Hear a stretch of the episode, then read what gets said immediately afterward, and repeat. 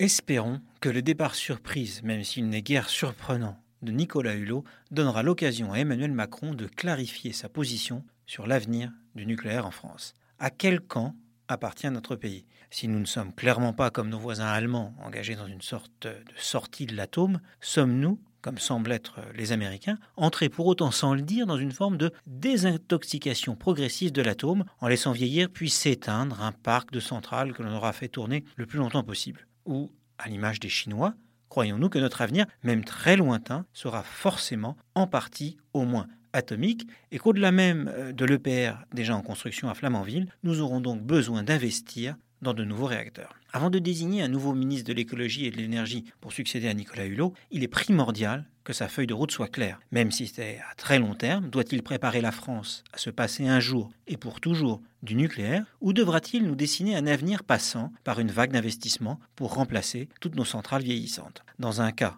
le gouvernement pourra choisir un écolo pur sucre, dans l'autre, il devra désigner un défenseur de l'environnement qui n'estime pas que son engagement vert sera incompatible avec la poursuite de nos investissements dans de nouveaux EPR, comme le préconise le rapport d'Escata Colébillon.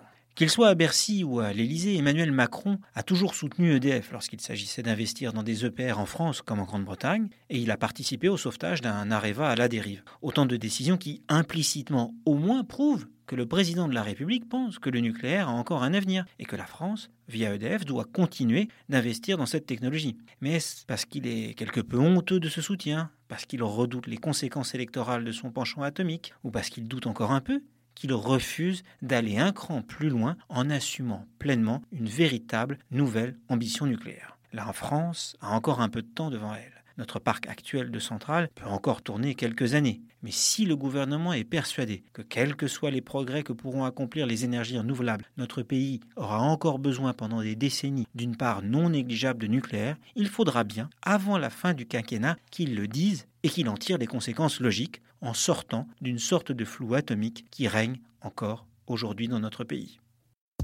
Retrouvez tous les podcasts des échos sur votre application de podcast préférée ou sur leséchos.fr.